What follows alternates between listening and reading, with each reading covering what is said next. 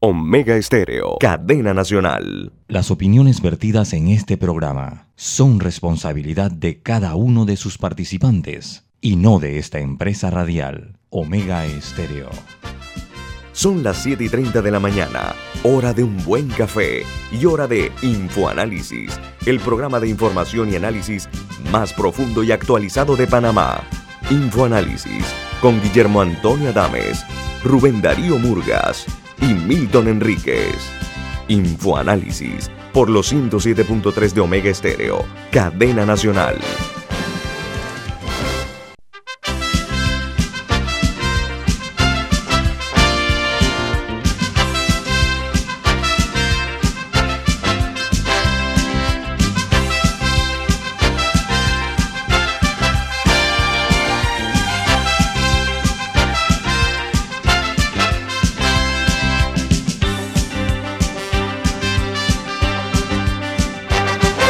Muy buen día, bienvenidos. Esto es Info Análisis, un programa para la gente inteligente. Hoy es lunes 25 de enero del año 2021 y este programa llega a ustedes gracias a a nuestro delicioso café Lavazza, un café italiano espectacular que usted puede conseguir en cápsula en grano y molido en los mejores supermercados.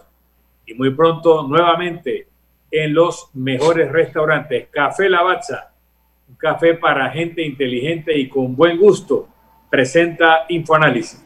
Este programa eh, se transmite en vivo, en directo por Facebook Live. Además, además de escucharnos por todas las frecuencias de Omega Estéreo a nivel nacional en la nueva app de Omega Stereo, tanto para los teléfonos móviles de la tecnología que tiene que ver con Apple, por ejemplo, en App Store y en Play Store puede hacerlo, al igual que en sus televisores. Nos pueden sintonizar en el canal 856, canal de cable onda. Y también pueden ustedes eh, escucharnos y vernos el video en YouTube. Ahí se sube el, el programa YouTube y de igual manera lo pueden hacer también para efectos de lo que es el podcast de Anchor, Spotify y Overcast. O sea, no hay manera de perderse la señal de Omega Stereo a nivel nacional. También estamos en eh, Tuning Radio, TuneIn Radio. Hoy vamos a tener un invitado, esperamos que se conecte en breve. Me acaba de llamar el doctor Ibrahim Asbat, va a estar con nosotros en breve aquí en Infoanálisis. Pero como todos los días, vamos a iniciar con las noticias que hacen primera plana en los diarios más importantes del mundo.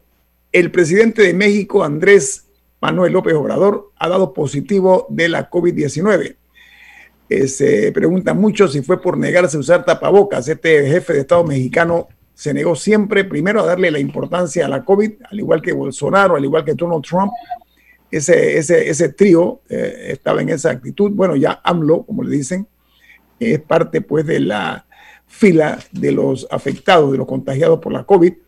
Y la otra nota es que también eh, otro, otro expresidente, en este caso eh, Evo Morales, recibió el alta, el, el alta médica tras permanecer 12 días hospitalizados por la COVID-19. Y en Francia, el gobierno de Emmanuel Macron estudia el tercer confinamiento y mayores restricciones tras el toque de queda de 12 horas que implementó en todo el territorio nacional. Cuando hablo de 12 horas, es de 6 de la tarde a 6 de la mañana. Eso se inició a partir del sábado último pasado. Eh, la atribución que se le da es que dice que los franceses vivieron una, entre comillas, Navidad salvaje, o sea, hubo una, eh, unas fiestas allí descomunales donde no se tomaron las precauciones y los números han, eh, han brincado de una forma peligrosa. Y en Argentina, bueno, tuvo uno de los peores resultados en la lucha contra la COVID-19. Hay un informe internacional que ubica a Argentina como el tercer país con una caída más fuerte de Producto Interno Bruto y el sexto en fallecimientos por cada 100.000 habitantes. Mientras que, eso que eh, Argentina es una potencia eh, en todo el sentido, en, producción, en, arte, en, todo. Okay. Bueno, y, otra noticia. La desfallecer duele. Oiga, eh, varias familias guatemaltecas aseguran que los familiares de ellos iban dentro del automóvil que fue eh, incendiado y calcinados los 19 eh, personas que iban dentro de este automóvil que apareció en la frontera mexicana México-Estados Unidos. Dice que eh, eran 15 guatemaltecos y los otros tres también, o cuatro, eran centroamericanos, no se ha precisado, pero la mayoría eran guatemaltecos, se dice la familia que estaban esperándolos, ¿no? Y en Perú se registra 1.099.013 contagios y 39.777 muertos por la COVID-19. Dice que numerosas familias son estafadas en su desesperación por conseguir oxígeno para sus familiares. La gente no tiene la mínima, el mínimo sentimiento, están estafando a los familiares de los afectados por la COVID. Y el eh, presidente Daniel Ortega de Nicaragua consigue 80 millones del Banco Mundial, producto de los daños causados por la, los huracanes. Este es un dinero que estará bajo estricta supervisión.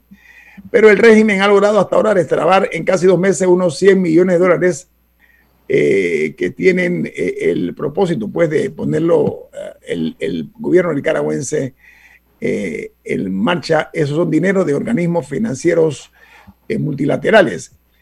Y en Colombia, el Ministerio de Salud de ese país reporta 392 muertos y 12.516 casos nuevos en las últimas 24 horas en el país. Y en este momento hay en Colombia 8.000 establecimientos gastronómicos están en riesgo de quiebra, han, alertado la Asociación de Restaurantes. Colombia refleja una totalidad de 41.024 muertos y un millón, perdón, eh, eh, tiene un millón 47 mil eh, fallecidos. Mientras que en Costa Rica, el Ministerio de Salud de ese país reporta 392, perdón, reporta que está autorizando la traída de seis dosis de vacuna contra el coronavirus por cada frasco recibido. Eh, la Pfizer, que es la vacuna que tienen los costarricenses, ha dicho que ha permitido utilizar cinco dosis, dosis por persona por cada vial. Sin embargo, Costa Rica está usándolo en seis dosis de vacunación. La Pfizer eh, ha dado a conocer nuevos datos aportados por el fabricante que avalan que se puede ampliar el número de porciones hasta seis. O sea, Costa Rica hizo lo correcto, se adelantó y después preguntó. Pero sí puede usarse hasta seis por vial. Y en Chile, los expertos analizan el veto o la aplicación a mascarillas de tela como los países de Europa van a vetar ese tipo de uso de mascarillas.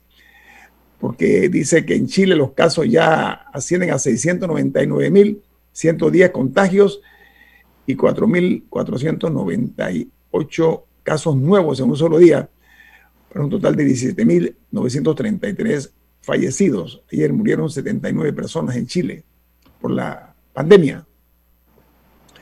Y en El Salvador, el expresidente de la Federación de Fútbol Salvadoreña será extraditado a los Estados Unidos por asociación delictuosa por el crimen organizado.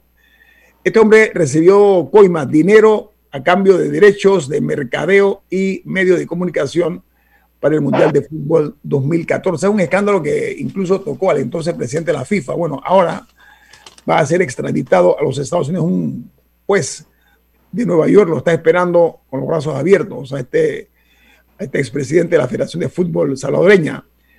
y los líderes mundiales internacionales y que han sido afectados por la COVID-19, además de López Obrador, como ya dije, está por supuesto Donald Trump, está Boris Johnson y Alberto II de Mónaco y además del príncipe Charles del Reino Unido, esto desde que comenzó la pandemia, son la lista de personalidades. Ayer, eh, en este fin de semana, se sumó el ícono de las entrevistas de los Estados Unidos, Larry King, personaje muy reconocido, y el hombre que rompió el récord de Baby Ruth en hombrones en las ligas mayores, en el béisbol de las grandes ligas, Han Aaron, también falleció víctima de la COVID-19.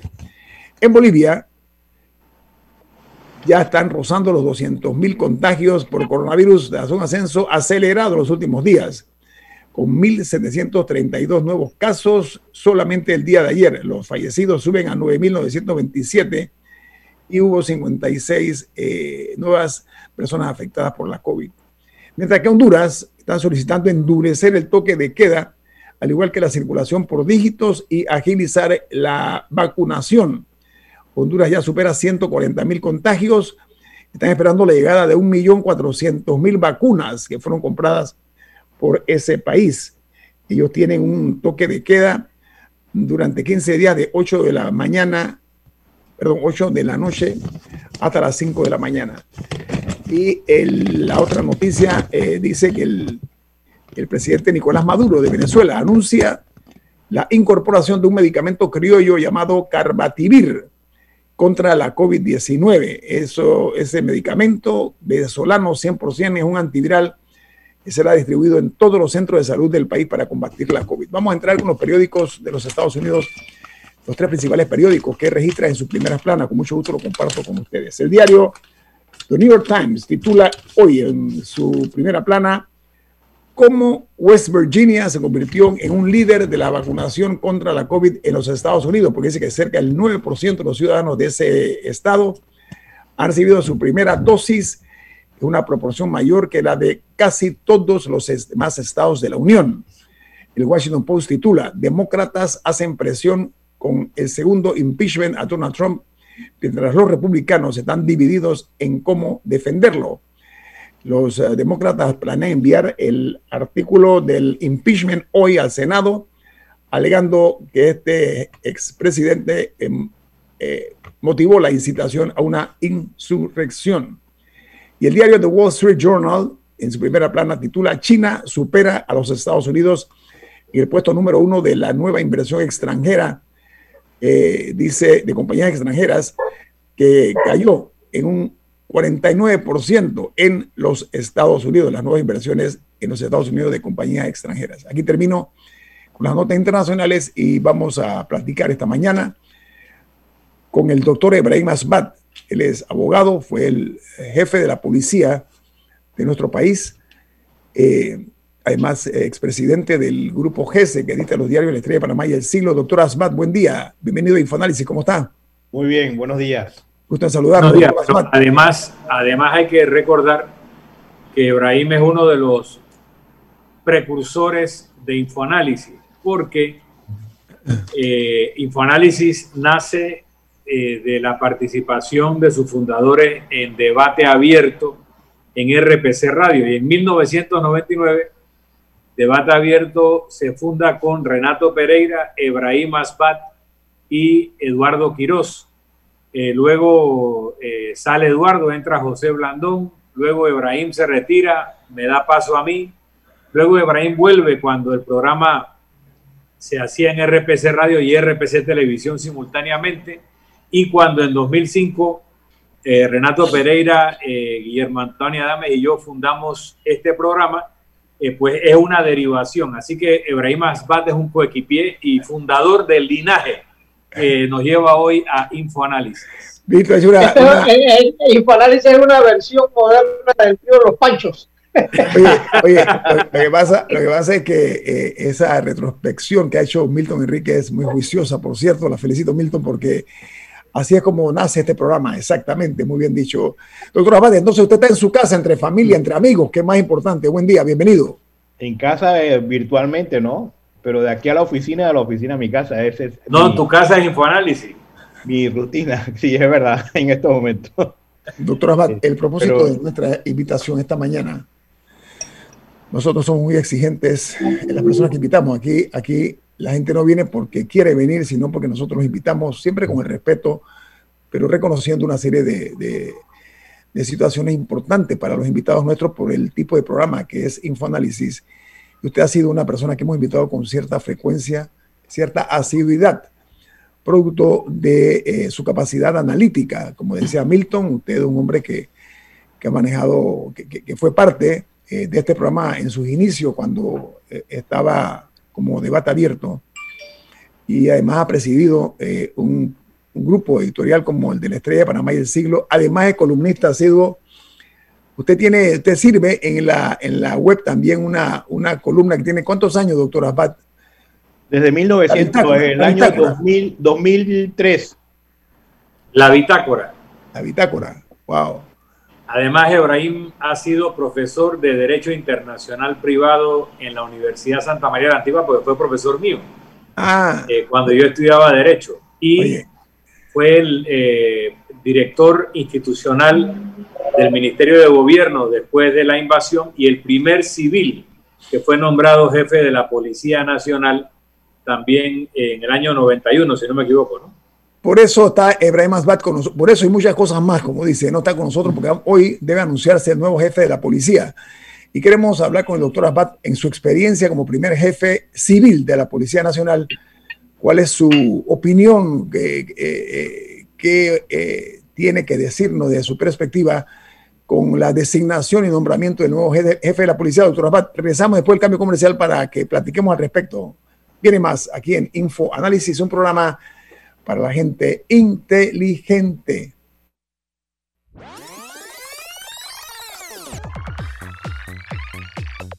Omega Stereo tiene una nueva app. Descárgala en Play Store y App Store totalmente gratis. Escucha Omega Stereo las 24 horas donde estés con nuestra aplicación 100% renovada.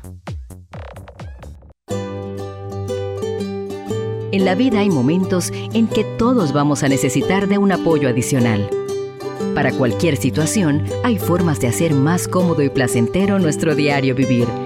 Sea cual sea su necesidad, en Hogar y Salud los apoyamos haciéndole la vida más fácil, porque contamos con la experiencia necesaria para recomendarle lo que usted necesite.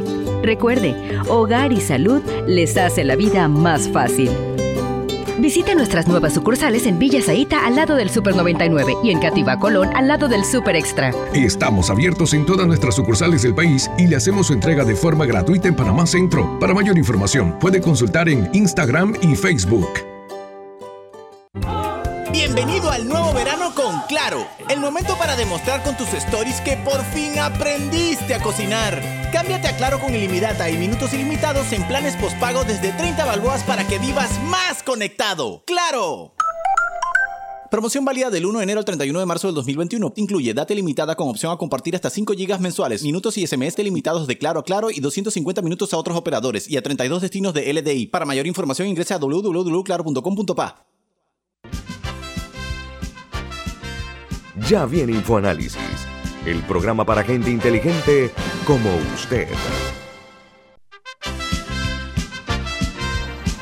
Bueno, reiniciamos la plática con el doctor Ebrahim Asbat. Me decía Milton Enrique que el doctor Asbat, además de todas las credenciales que dijimos, es egresado nada menos que de la prestigiosa Universidad de Harvard en los Estados Unidos. Doctor Asbat, buen día.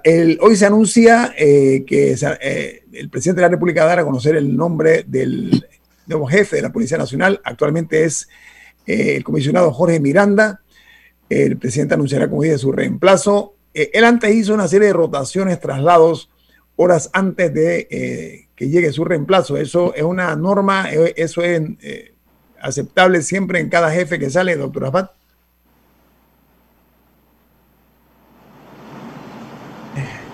No, esto no es normal, pero Vamos, vamos al, al, grano en realidad de que si es, cuál es la incidencia o la trascendencia que tiene este acto.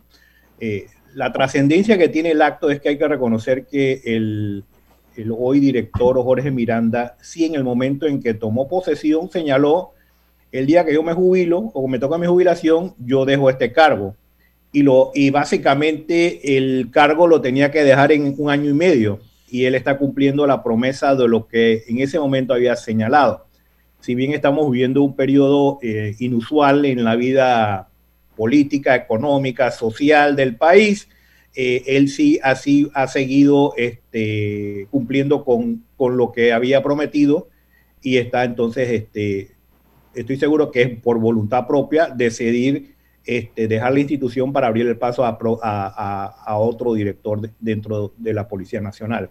Es un elemento que considero yo positivo porque no este, arrastra la institución hacia los cambios que realmente requiere. En, segundo lugar, me es muy difícil hacer un análisis de la Policía Nacional hoy en día, después de tanto 30 años. La mayoría de estos comisionados o directores eh, ingresaron cuando yo fui director de la policía. Jorge Miranda ingresó en el año 90 cuando yo era director de la policía, venía de Venezuela y era esta, esta generación que, eh, que obtuvo becas durante el gobierno, durante el periodo de la Fuerza de Defensa, pero entonces terminaron su carrera y entraron a la, a la Policía Nacional. Sí es un graduado de policía, este, pero ahora le toca su, su jubilación. Y estoy seguro que los que están ahora mismo, pues muchos de ellos sí ingresaron a la Policía Nacional como subtenientes en la época en que yo era eh, director. Eh, la policía sufrió muchas transformaciones, es decir, yo no te podría hacer un análisis muy claro porque tampoco tengo los detalles más íntimos de realmente cómo está estructurado en este momento. Eh, cuando se creó la Policía Nacional tenía una visión muy distinta a la que tiene hoy en día. Eh, creo que también... ¿Cuál es la diferencia, doctora ¿Cuál es la diferencia, doctora Disculpe, ¿cuál es la diferencia de lo que usted está diciendo entre lo que se, en, lo que se concibió con lo que es hoy? ¿En dónde puede generarse la diferencia que usted menciona? Bueno, eh, en ese momento sí se pensó de crear una Policía Nacional más para resolver problemas de seguridad interior, seguridad ciudadana, seguridad eh, en, las provincias, este, algo relacionado con el resguardo de la, de la frontera, especialmente la de Colombia, no tanto la de, la de Costa Rica, eh, y un servicio aéreo y un servicio este, naval que estaban separados. En el gobierno de Martín Torrijos se decidió eh, semi-militarizar, diría yo, este, algunos servicios como, y fusionar otros. Se fusionaron el servicio aéreo con el, con el naval y se creó la aeronaval y se creó la Policía de Frontera, el Servicio Nacional de, Fronteras, que originalmente se llamaba Policía de Frontera y ahora se llama Servicio Nacional de Frontera, con una misión de crear destacamentos este, en la frontera de Panamá con Colombia y también, lastimosamente, en la frontera de Panamá con Costa Rica, donde no tenemos un, tema de, guerrilla ni de ningún tipo de actividad eh, de insurgencia, sino lo que podría existir entre la frontera de Panamá y Costa Rica es el tema de contrabando y algún tema relacionado con tráfico de droga, pero no relacionado con una violencia eh, de tipo insurreccional. Eh, sin embargo, hay una gran, un gran componente ese está en la frontera de Panamá con, con, con, Costa Rica. En ese momento señalábamos que ese no era el camino correcto, lo hicimos público, sin embargo, se siguió con ese plan y bueno, este, e, estas, estas dos, estos dos servicios hoy en día quizás tengan una eh, capacidad de fuerzas mucho mayor que yo creo que la propia Policía Nacional. tiene pues una orientación y un adiestramiento muy diferente a lo que originalmente se creó o se pensó. Sí se tenía claro de que la Policía de Fronteras tenía que tener un, un entrenamiento especial por la situación que se encontraba Panamá con Colombia, pero no llevarlos a, a estos extremos como se llevó paulatinamente. Creo que a la Policía Nacional le está pasando algo muy similar a lo que le está pasando al, presidente de la República. Es decir, quien sea director de la policía, como quien sea presidente de la República, se, se, dará cuenta de que ahora tiene una estructura burocrática, una estructura gubernamental que ya ha rebasado la capacidad de ejercer un mando o de tener una jerarquía lo suficientemente fuerte como para poder controlarla. Eh, eso lo verás en la policía y, está, y lo estamos viendo hoy en día este, también a nivel del gobierno, en donde en cierta forma este, la estructura burocrática ya casi que como que no está respondiendo al orden jerárquico eh, institucional eh, que requiere el país, ¿no?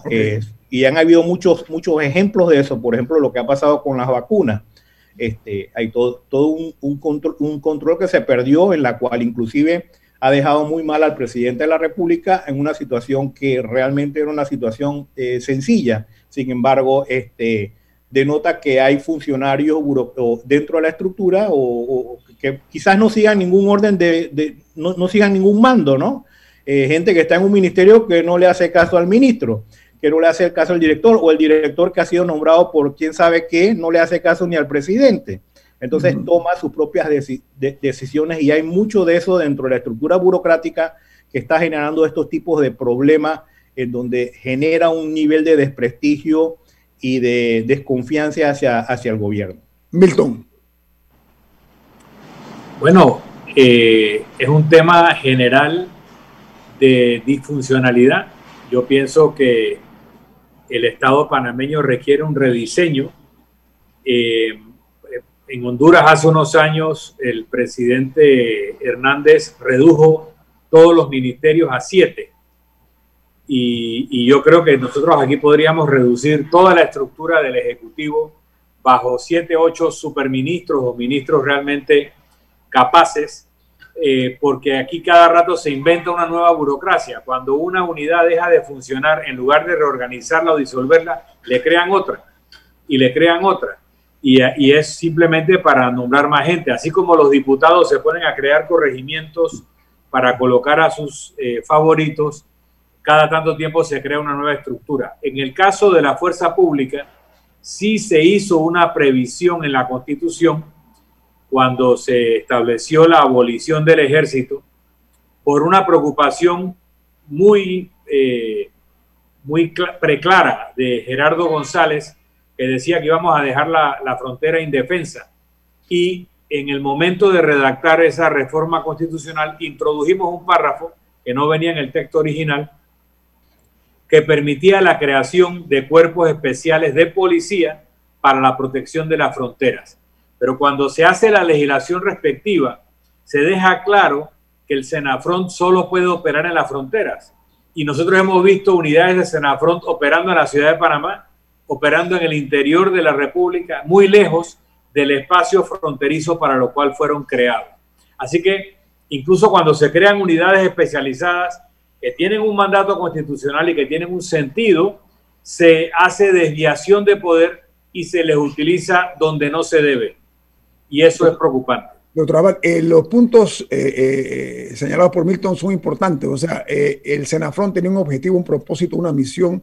¿Se ha desvirtuado eso? ¿Cuál es su opinión, doctor Abad? Sí, pero yo creo que esto hay que verlo dentro de un marco mucho más amplio y, no pensar que los problemas de la seguridad pública son problemas solamente institucionales. Yo creo que lo que ocurre dentro de, la, de los cuerpos de seguridad es un fiel reflejo de lo que ocurre a nivel global en toda la estructura gubernamental.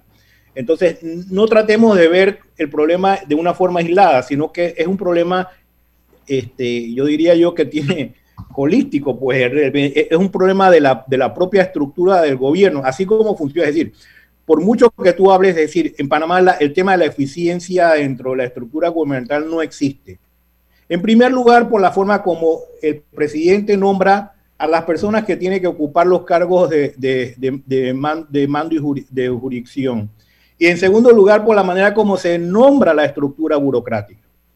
Es decir, si usted observa a través de la historia, inclusive ahora que estoy leyéndome el libro de la biografía de, de Omar Torrijos, escrito por este periodista. Soylo Martínez.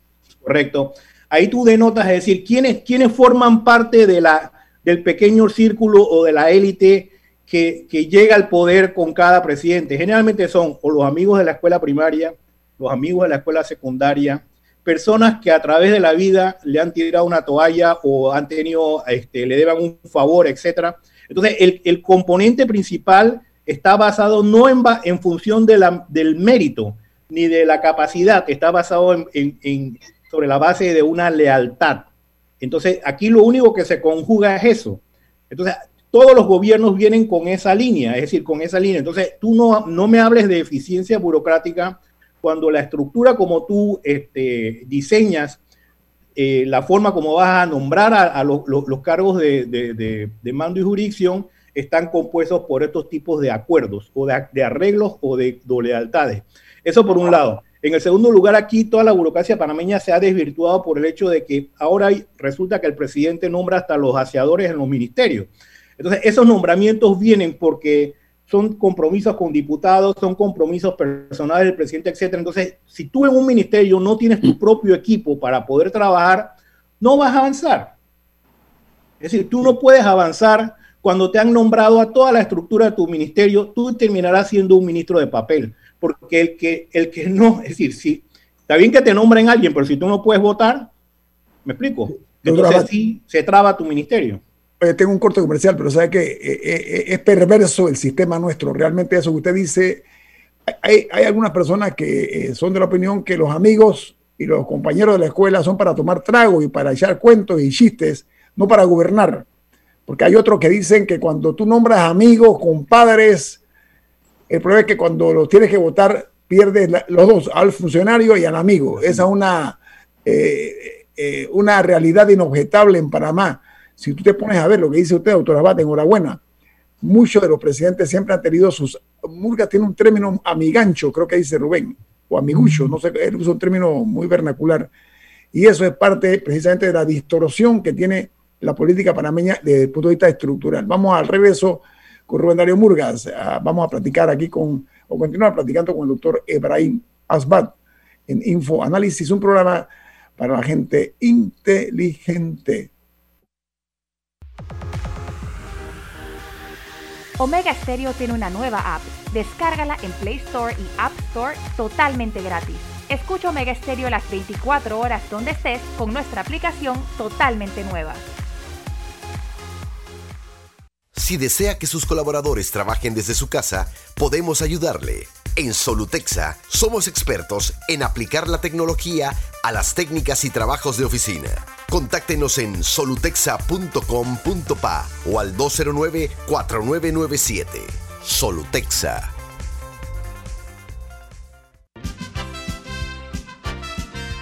Ya viene InfoAnálisis, el programa para gente inteligente como usted.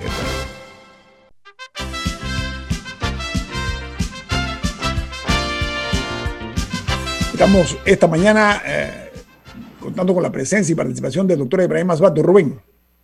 Bueno, eh, eh, tú eres un, buen ejemplo porque has estado en, las dos aceras, has estado como funcionario y has estado como observador, inclusive como miembro de un gobierno o como opositor a ese gobierno o como un simple ciudadano. Y, has estado en las dos aceras y, eso es importante. Yo creo que ya llegó la, la hora en que le perdamos el miedo a la, a la carrera administrativa eh, para que, eh, primero, sin concentrarnos a que todos los puestos sean de carrera administrativa. O sea, cuando llega un gobierno, eh, un equipo de gobierno, que por muchos años ha sido oposición, cuando llega, llega, resulta que queda atado de las manos. ¿Qué cosas consideras tú, Ebrahim, que deben ser de libre eh, nombramiento del, presidente de la República? Eso ya está establecido por ley. El problema no es este, tener cargo de libre disposición por parte del presidente, que siempre los habrá, especialmente en, en las posiciones claves, ¿no? Pero la burocracia per, se sí tiene que estar sujeta a una carrera administrativa. Pero eso no va a ocurrir, eh, Rubén, eso no va a ocurrir porque eso, va, eso debe, sí va a significar un cambio de un gran paradigma en la política panameña. Y eso solamente ocurre una vez cada 100 años, es decir, no, no, no va a ocurrir en, bajo las circunstancias actuales, ni los partidos políticos lo quieren, ni quizás mucha de la gente que participa en política lo quiere ver de esa manera, es decir, hay toda una filosofía detrás de, participación política que va dirigida hacia lograr puestos de, dentro del gobierno. Entonces, cuando tú tienes toda una filosofía nacional dirigida a, que el gobierno se sostiene o se maneja de esa manera, si tú ves cuando la gente sale a la calle lo que está reclamando derecho a puestos en el gobierno. Entonces, cuando tú tienes esa presión social, es porque no es solamente una situación en donde la gente ha racionalizado que el gobierno debe ser eficiente, sino que la gente ha racionalizado, de cierta manera, de que los gobiernos deben manejarse así, con la gente que ha participado en la política, que, le ha, que ha hecho un sacrificio y que se merece pues un cargo público. Entonces, cuando tienes esa presión y cuando tú llegas al poder con esa presión, entonces vas a caer víctima de, este, de ese sistema, ¿no? Ahora, que no le ocurre a un, a un primer ministro ni presidente en Europa, eh, donde las cosas funcionan, la gente participa en política, pero no está en función de un cargo, es decir, nada más lo digo, los altos, ¿no? Pero no todo el mundo, es decir, el tipo que no está en función de que va a recibir un, un, puesto por, por participar en Doctor Abad, el expresidente Guillermo Endara Galimani tuvo eh, la coyuntura histórica para cambiar el país, cambiar la dinámica del país eh, post-invasión eh, estaba todo en cero, era el momento de comenzar a sumar elementos para darle un giro, una corrección a la, situación eh, del país en términos generales. Las coyunturas son buenas aprovecharlas para ese, ese principio. Eh, en este momento, en medio de esta pandemia, que es una pandemia global, una pandemia planetaria, donde Panamá está siendo víctima de ese patógeno que se conoce como la COVID-19, también es una oportunidad para hacer cambios que en tiempos normales, eh, doctora Bat, son difíciles de, de realizar. Se están haciendo, usted está viendo, hay visos en su opinión de que yo, yo difiero, yo difiero, yo difiero con tu posición de que estos son los momentos para hacer ese cambio. Estos son los momentos para sobrevivir. Es decir, los momentos de, de, de, de, bonanza, los momentos normales que son los momentos para hacer los cambios, los momentos de crisis. Es decir, mucha gente, yo desde el punto de vista histórico, eh, la época de Guillermo Endara, tú me dices a mí cambiar la constitución y empezar desde cero. Misión imposible. Era una misión imposible. ¿Por qué? Porque estaba en, la, es decir, la estructura gubernamental estaba, ni siquiera podía sostener, me explico, el control sobre el país. Entonces, si esa era la función primordial del gobierno de Guillermo Endara, era darle una viabilidad o gubernamental o una viabilidad a la estructura o al aparato eh, gubernamental. Esa era su misión en ese momento y la cumplió porque retornó el país a la normalidad. Pero si a eso le hubiera añadido el hecho de que íbamos a empezar de cero, quizás aquí hubiera muchas convulsiones, porque había un sector de la, de la población que inclusive, me explico, estaba eh, todavía añorando la época de la dictadura o, no sabía cuál era el lugar que iba a ocupar dentro de la democracia. Entonces, en la medida en que había que darle esa oportunidad tanto al PRD como a las fuerzas políticas que estuvieron con Noriega a decirle, ustedes también tienen un espacio en el sistema democrático, entonces eso no iba, eso era lo que tenía que haberse y lo que se hizo para poder dar una estabilidad al país. Entonces, eh, yo no creo que esto sea, este sea el momento. Yo creo que en este momento ni siquiera la gente quiere discutir temas puntuales como eso, por el hecho de que tenemos que salir de esta crisis o esta pandemia y quizás una vez que salgamos de esto, podamos entonces sentarnos a ver y aprender de las lecciones, aprender de las lecciones de esta pandemia, es decir, qué tenemos que hacer eh, para que no nos vuelva a ocurrir lo que nos ocurrió en esta oportunidad. Podemos estar mejor preparados, pero tenemos que con nuestra misión principal como país en este momento de salir de la pandemia. Yo, yo soy un firme creyente en las carreras públicas, particularmente en la carrera administrativa, y yo propuse la ley que hoy en día está vigente pero coincido contigo en la razón por la cual esa ley nunca se ha podido aplicar realmente. Sin embargo, había cierto consenso de que en el, en el sector judicial, en la fuerza pública, no debía haber ese nivel de incidencia clientelar. No debía. Que no la hay, no debía. En el caso de la Policía Nacional, se han desarrollado una especie especies de partidos políticos internos, no necesariamente como un reflejo de los partidos políticos existentes, sino de la academia policial donde se graduaron los oficiales. Entonces, cuando llega un director de la policía que se graduó en Perú, se favorece a los peruanos. Cuando llega uno que se graduó en Venezuela, se favorece a los venezolanos y así. ¿Crees tú que eso se corregiría colocando a un director de la policía civil, una persona neutral que no estudió ninguna de estas escuelas, o hay que mantener lo que empezó bajo el gobierno del presidente Torrijos de colocar a uniformados al frente de la Policía Nacional y no a civiles.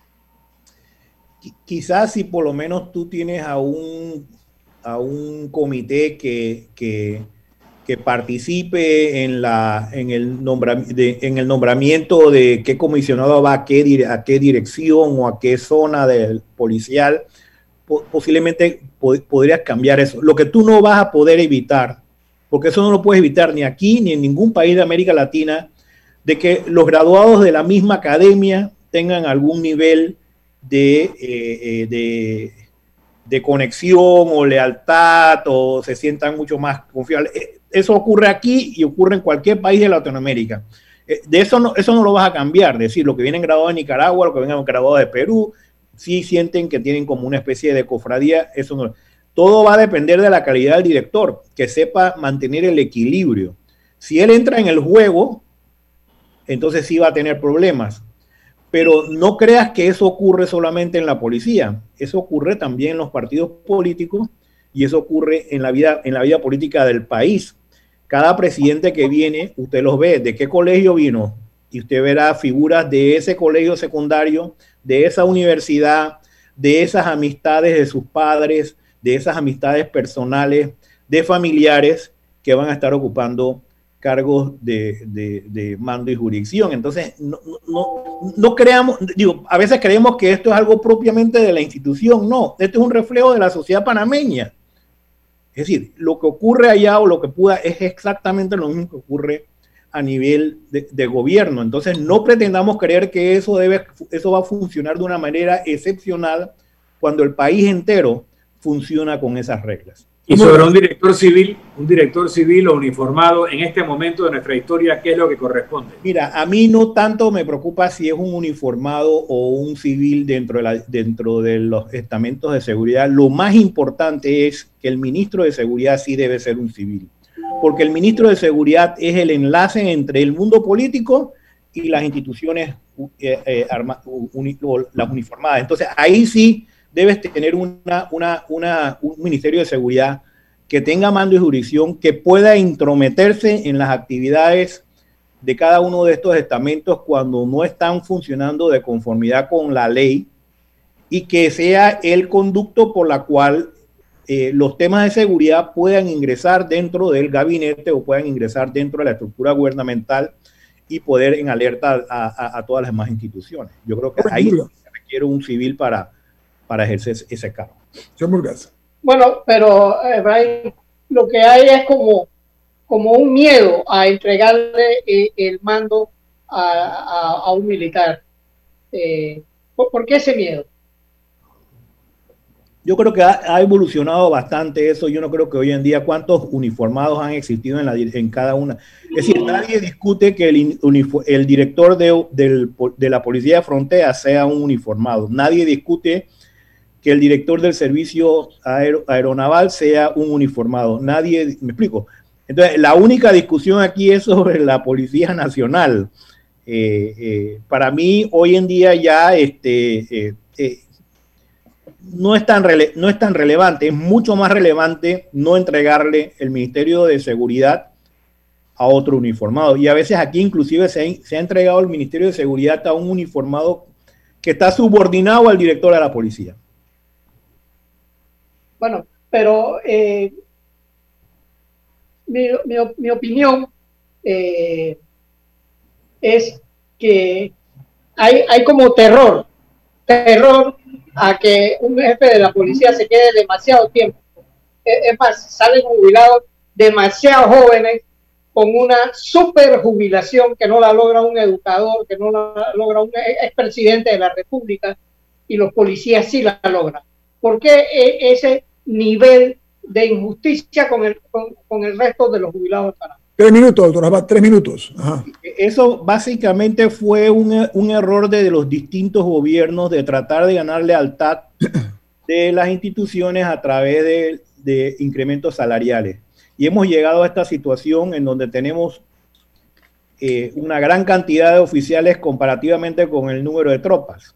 El número de comisionados exagerado el número de subcomisionados exagerados y así a, niveles inclusive de mayores para lo que representa la, eh, la, Policía Nacional. Eso necesita una reestructuración, eh, eh, no, puede, no puede continuar de esa manera y es cierto.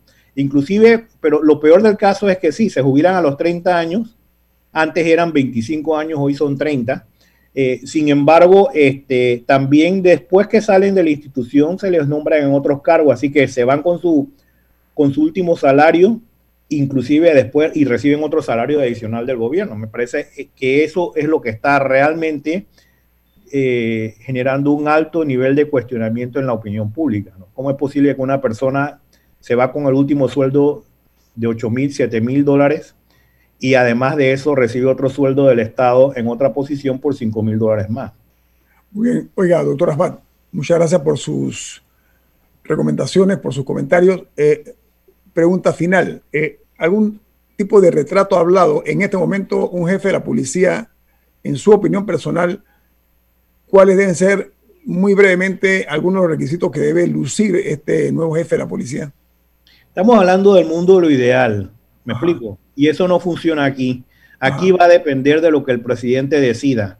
Y el presidente, este, en cierta forma, va a nombrar a alguien, este, como siempre lo han nombrado, con la cual tenga algún tipo de química, conozca algún familiar, eh, básicamente tenga un, me explico, eh, una eh, relación particular y a ese nombrará, lo mismo como, como hizo Martinelli, como lo hizo Varela, como lo hizo Martín Torrijos. Es decir, eso es lo que va a ocurrir. Así que no, es decir, no entremos a hablar del mundo ideal porque la gente entonces termina creyendo, es decir, eh, eh, angustiándose o sintiendo que realmente las cosas no caminaron como es, cuando el proceso de elección es básicamente una decisión del presidente y él decidirá en ese momento si va a hacer el análisis respectivo para escoger a la, persona mejor indicada o básicamente va a seguir el concepto de la lealtad personal como una forma de garantizarse por el temor que tiene de que, de que una institución armada con más de 18 mil o 20 mil personas y entonces necesita una persona más, más que más que está más, más, más que nada eh, vinculada a ciertos factores eh, familiares, de amistad, etcétera, que por otros factores. De... Doctor Asbat, muchas gracias por estar con nosotros hoy en Infoanálisis. Ha sido un placer. ¿eh? Que tenga usted un buen día, doctor Asbat. Muchas gracias. Vamos al corte comercial. Esto es Infoanálisis, un programa para la gente inteligente.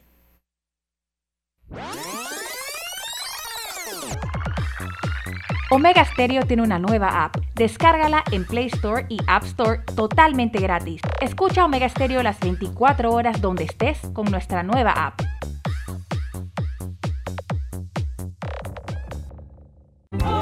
Bienvenido al nuevo verano con Claro, el momento para demostrar con tus stories que por fin aprendiste a cocinar. Cámbiate a Claro con ilimitada y minutos ilimitados en planes postpago desde 30 balboas para que vivas más conectado. ¡Claro! Promoción válida del 1 de enero al 31 de marzo del 2021. Incluye data limitada con opción a compartir hasta 5 GB mensuales, minutos y SMS limitados de Claro a Claro y 250 minutos a otros operadores y a 32 destinos de LDI. Para mayor información ingresa a www.claro.com.pa. Ya viene InfoAnálisis, el programa para gente inteligente como usted.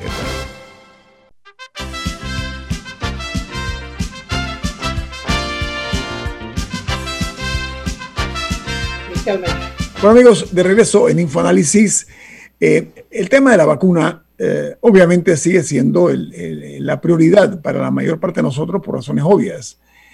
Eh, ya el Ministerio de Salud en conjunto con la Autoridad de Innovación Gubernamental, informaron que 5.594 personas han recibido la vacuna de Pfizer, la vacuna contra la, para prevención de la COVID-19. De las 12.840 eh, dosis recibidas de Pfizer, aún quedan 7.246 dosis por eh, colocar o inmunizar a las eh, personas que están en la línea del combate a la COVID, estoy hablando médicos, enfermeras, etcétera. Sin embargo, se vio eh, opacado esta, esta medida porque se supo, se conoció que muchas personas o algunas personas eh, abusaron de ciertos, ciertas condiciones para vacunarse brincando, saltándose a lo que estaban dentro de la planificación del gobierno. Esto ha, ha generado mucho escosor en ciertos sectores de la ciudadanía. Milton y Rubén, ¿qué opinan ustedes de eso? No, yo, yo creo que fue prudente, eh, eh, Guillermo, no, no contratar eh, una gran cantidad de, de, vacunas, porque esta pandemia es traidora, es desconocida, entonces no, no mucha gente, yo conozco médicos que no se han querido vacunar todavía y que saben de, de, esta actividad. Entonces, eh, quieren andar por la sombra, como se dice, quieren jugar a lo seguro. Porque eh, todavía no se sabe eh, cuál es el país que tiene la mejor vacuna. Todavía eso no hay, no hay medalla de oro, medalla de plata y medalla de bronce en el tema de, la vacuna. Sigue siendo un misterio. Milton, eh, el, ya la viceministra de Salud, para ser más puntual, y el propio Ministerio de Salud ya aceptaron o confirmaron que se vacunaron unas 19 personas que no les correspondía la vacuna, eh, eh, se inmunizaron. Tú fuiste embajador en España, tuviste que el comandante jefe de la Fuerza Armada de España renunció porque él y otros oficiales que están en la fila también de ser o despedidos o tendrán que renunciar, tomaron esa decisión. En Panamá no se sabe cuál va a ser el destino de esta persona. ¿Cuál es tu opinión eh, sobre esa realidad que era predecible en Panamá, ¿no? con el juega vivo que llamamos nosotros? Sí, eh, en España la ministra de Defensa le pidió un informe al jefe del Comando Conjunto de las Fuerzas Armadas y él lo que hizo fue renunciar. Así es. Porque sabía lo que el informe tenía que decir. Eso lo hizo ella después de que el ministro del Interior le pidiera, eh, tomara una decisión similar con respecto a la Guardia Civil, pero no pidiendo un informe, sino destituyendo a los que habían abusado del procedimiento y se habían vacunado no estando en la lista de prioridad. Sin embargo, aparte de pedir la renuncia, que puede ser una acción, hay países, eh, creo que en el sudeste de Asia, donde las personas que se vacunan no estando en la lista de prioridad, la sanción es que tienen que atender a enfermos de COVID, sobre todo cuando estamos hablando de personal de salud que no es de primera línea y que abusó siendo directores de departamento y, e hizo que los vacunaran antes de tiempo, pues hasta tienen el entrenamiento y probablemente lo que habría que hacer es ponerlos a atender a pacientes de COVID ya que están inmunizados para eh, salvaguardar a los que todavía no tienen la vacuna. Son distintas, pero lo que no se puede hacer es que esto quede como si nada. Lo que no se puede hacer es que ni destituyan ni coloquen a las personas a atender a otros enfermos, etcétera. En otros países, también de, de por allá, a los que violan las medidas sanitarias los ponen a enterrar los cuerpos de los muertos por COVID. O sea, ahí tiene que haber una relación entre el juega vivo y atender los efectos de la pandemia para los que juegan vivo. A mí me parece también que tenemos que estar pendientes porque la única vacuna en el mundo no es la de Pfizer, ni es la de AstraZeneca, ni es la de Moderna. Hay como mil vacunas en proceso. La vacuna rusa ha empezado a aplicarse. Hay eh, una vacuna de la India que están empezando a aplicar allá también. Hay una vacuna española que está en los primeros estadios, pero que ha, demostrado en los niveles de la primera prueba 100% de efectividad todavía en animales de laboratorio. O sea, hay que eh, prestarle atención a lo que hizo Israel. Israel contrata con Pfizer las vacunas antes de que fuera aprobada la vacuna. Lo que hizo Israel fue irse donde Pfizer y tal vez un par más de empresas y decirle, aquí queremos pagar por delante, aquí estamos ayudándote a, financiar la investigación, pero apenas tengas me entregas tanta. O sea, Panamá puede tener una, una actitud de avanzada, que es lo que sentíamos que había hecho Panamá, y eh, e interesarse con otras vacunas de España o de Rusia o lo que sea, que han mostrado algún nivel de efectividad ante el hecho de que Pfizer ha recortado a la mitad sus entregas y se dice que porque quieren aumentar su capacidad de producción. Sin embargo, también hay información por eh, la agencia europea que controla esto, de que probablemente las vacunas que Pfizer aportó para las pruebas, que eran de su propio laboratorio, no son iguales a las vacunas que está entregando y que están produciendo empresas que ellos han subcontratado y que probablemente no mantenían los niveles de calidad original. Entonces, hay que, hay que tener, pues, eh, termino con esto, una actitud avanzada. No, Panamá es un, un país con capacidad logística para aplicar un millón y medio de vacunas ya lo ha hecho todos los años con la influenza. Que eso se vuelva a 3 millones o 4 millones no es tan difícil. Es conseguir el suministro, impedir el juega vivo, castigarlo como medida ejemplarizante, lo que estamos pidiendo ahora para que rápidamente se pueda reactivar la normalidad en este país. La vacuna va acompañada de la, cadena, de la cadena de frío y ahora ha trascendido por parte de Panamá Compra que están ya tomando en consideración eh, que los equipos, disculpen, que los equipos más, más eh, cuantiosos de la cadena de frío eh, van a ser licitados en breve. Creo que es importante agilizar ese procedimiento y sobre todo transparentarlo para evitar malos pensamientos y sospechas que ha sido hasta ahora la norma. Pongo eso sobre la mesa, señores, el tema de la cadena de frío. Bueno, yo creo que esta experiencia le va a servir a Panamá como bien dijo Milton, eh, Panamá tiene un doctorado en vacunas. Nosotros, eh, y sobre todo las vacunas infantiles, nosotros, eh, los niños pobres están con la poliomielitis, que golpeó duro en, Panamá. Y, bueno, nosotros aprendimos la, la lección y, y, hemos hecho una cosa donde los pobres son primeros. ¿Por qué? Porque están lejos de los centros hospitalarios, están, Y, entonces el, el, Ministerio de Salud casa a los niños apenas nacen para vacunarlos y, van allá, hacen lo que, lo que hace la medicina cubana, pero lo hacen con los niños, ah. y, lo hace Panamá, que es eh, los cubanos luchan para que la gente no llegue a los hospitales, no llegue a los hospitales y los médicos atienden en casa, pero ojalá algún día lleguemos, lleguemos a ese, a ese, a ese nivel y que la gente no llegue a los hospitales. La, eh, la cadena de frío, la cadena de frío es muy importante para la vacuna de Pfizer. La conservación. Claro, pero no es tan necesaria para la vacuna de Johnson Johnson, que requiere una refrigeradora eh, normal, comercial.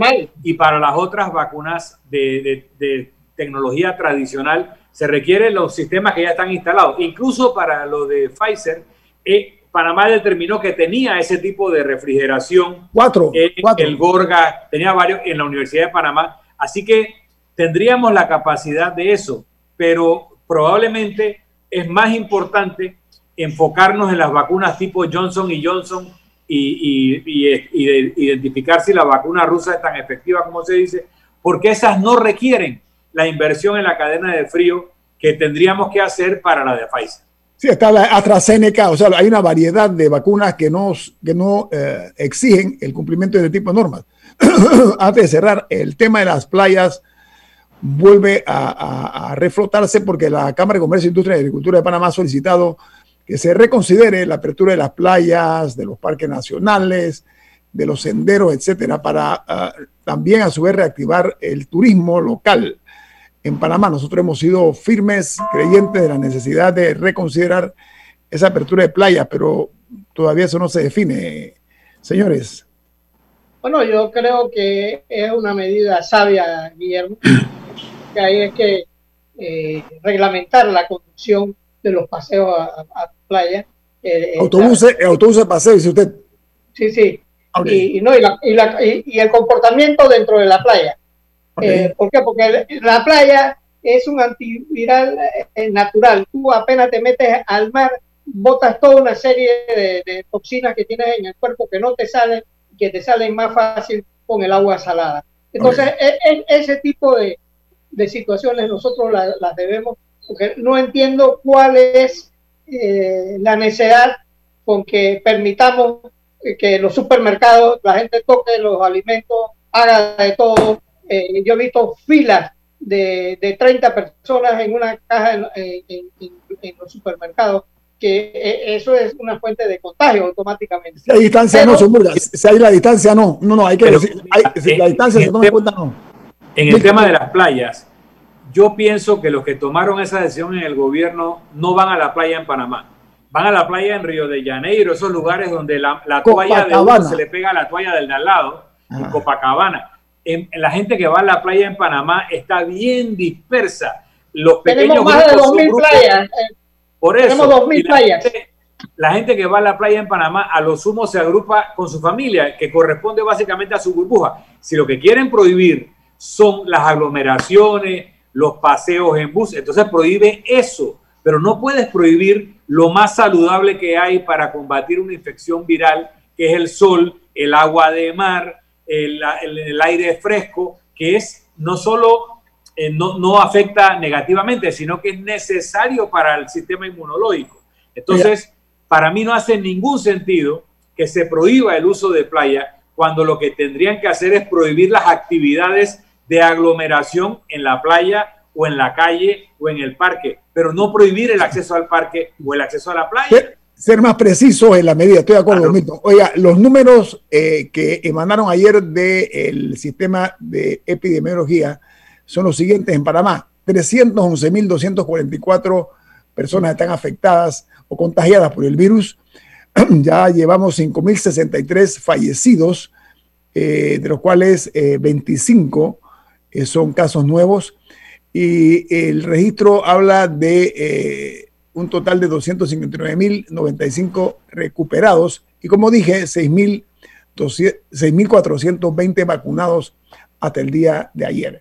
Bueno amigos, nos vamos. Milton y Rubén, nos despedimos con quién? Nos tenemos que despedir disfrutando una deliciosa taza del café Lavazza, un café italiano espectacular. Café Lavazza, un café para gente inteligente y con buen gusto. Despide Infoanálisis. Nos vamos y nos vemos. Hasta mañana. Hasta mañana. Ha terminado el Infoanálisis de hoy. Lo esperamos mañana de 7 y 30 a 8 y 30 de la mañana para compartir la información y el análisis más profundo e ilustrado de Panamá. Infoanálisis con Guillermo Antonio Adames, Rubén Darío Murgas y Milton Enríquez. Infoanálisis por los 107.3 de Omega Estéreo, cadena nacional.